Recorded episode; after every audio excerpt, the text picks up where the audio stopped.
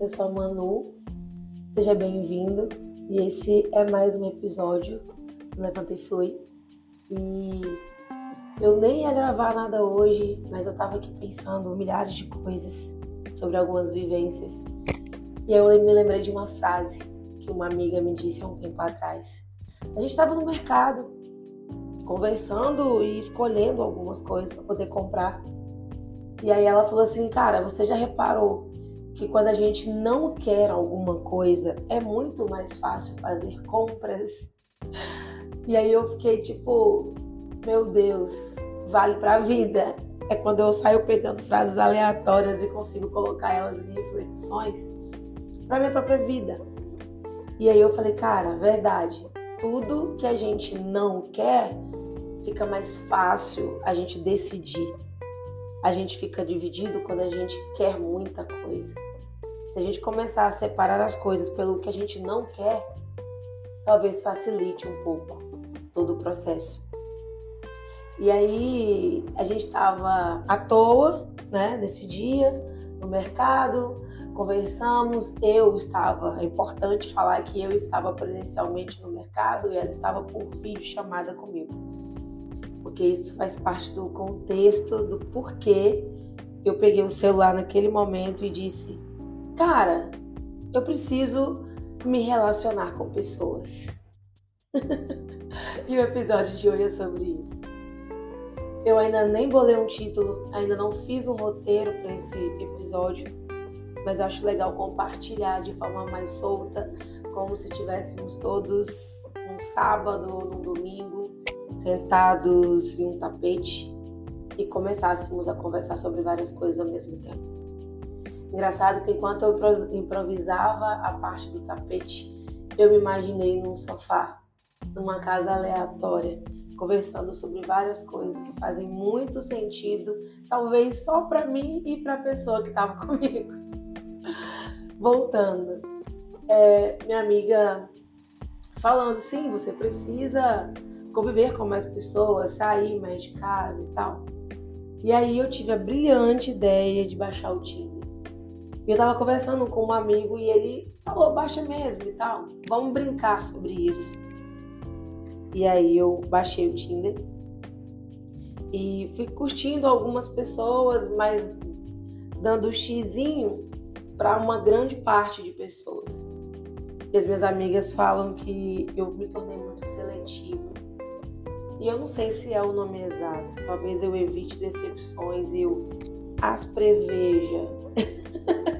Digamos assim.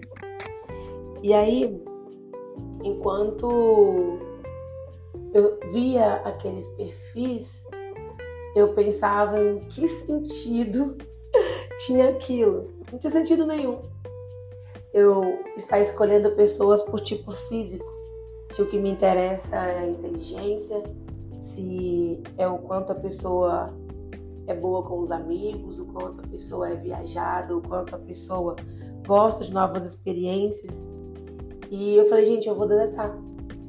E aí eu curti umas duas ou três pessoas que imediatamente me pediram meu telefone, eu não passei. E um convite para sair imediato, que também não me chamou a atenção. Ficou lá poucas pessoas. E aí uma pessoa em especial, quando eu olhei o perfil, falei, uau, eu acho que eu, eu me daria bem. Se tudo que está escrito aqui for verdade, eu tenho grandes chances de merecer alguém assim. Eu me lembro que o sentimento foi não vou curtir por isso ou aquilo, mas porque eu mereço se for alguém do jeito que está descrito aqui. E aí eu curti a pessoa, eu olhei o perfil, olhei foto, falei, cara, que interessante. E por um instante, mesmo que eu não tenha tido contato com essa pessoa de imediato, eu consegui pensar no que eu queria e no que eu não queria mais. E aquele perfil tinha muita coisa compatível com o que eu queria. Engraçado que não falava grandes coisas sobre a pessoa, mas algumas características, características me chamaram a atenção. Porque eram coisas que eu possivelmente colocaria no meu perfil. gostar de viajar, gostar de praia mais umas outras coisas que facilmente fariam perfil quando eu fosse me descrever em algum ambiente. E aí eu me questionei porque tantas vezes na vida eu coloquei minha, na minha vida, na minha história, pessoas diferentes do que eu descrevia. E não, eu não estou tentando moldar uma pessoa através do que eu sou. Não é assim que funciona. Mas eu gosto de pagode, de sertanejo.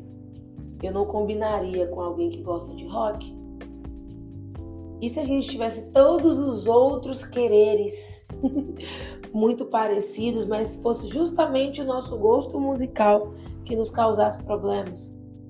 Onde eu ia querer ir num pagode num sábado à tarde e ele ia querer ir para um pub com músicas que eu não gosto, com um ritmo que não me anima.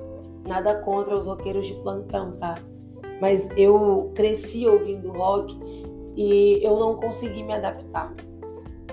Eu sou um pouco apaixonada e eu não consigo tomar gosto por algo diferente. Eu não sei explicar, eu só disse que não, que eu não gostava e tudo bem. O não ele é uma resposta cheia, pronta. E eu fiquei naquela, tipo, eu não posso mais colocar alguém na minha vida que não goste de conversar. Eu falei até sobre isso no episódio anterior eu não preciso e não posso e não devo colocar pessoas que não não conversem, que não gostem de música, que não romantizem as coisas, que não vejam beleza num pôr do sol, numa lua cheia. Eu não consigo botar, uh, colocar a pessoa na minha vida uma, com uma disposição de fazer funcionar por sermos incompatíveis, iniciasse uma guerra emocional para que se torne só porque eu quero, sabe? Então, eu chego à conclusão de que as coisas não são sobre o que eu sinto, mas sim sobre o que eu mereço. Nossa, isso é forte. não tinha percebido quão forte era falar isso. Mas é, é sobre o que eu mereço sobre o que é compatível, sobre o que é equivalente, sobre o que vai trazer menos danos colaterais, menos frustrações e menos surpresas. Eu não preciso lutar ou entrar em um relacionamento onde eu deva mostrar um monte de coisa que eu não sou, sem medir palavras, sem esconder emoções, sem ter, sem me preocupar tanto em pisar em ovos ou me preocupar tanto com o que o outro vai pensar.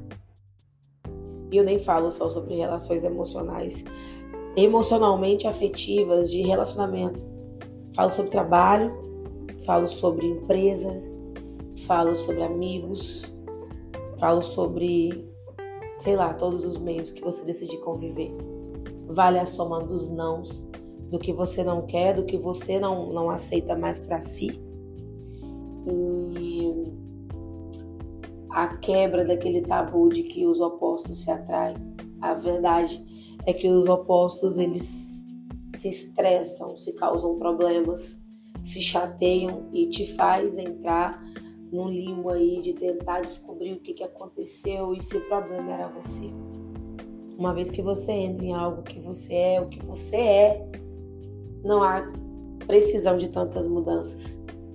É só ficar em paz e se for compatível vai ser incrível e se não for compatível as coisas se resolvem rapidamente e tudo se torna uma, enfim, uma infinidade de possibilidades, tudo toma uma, uma nova proporção. é isso.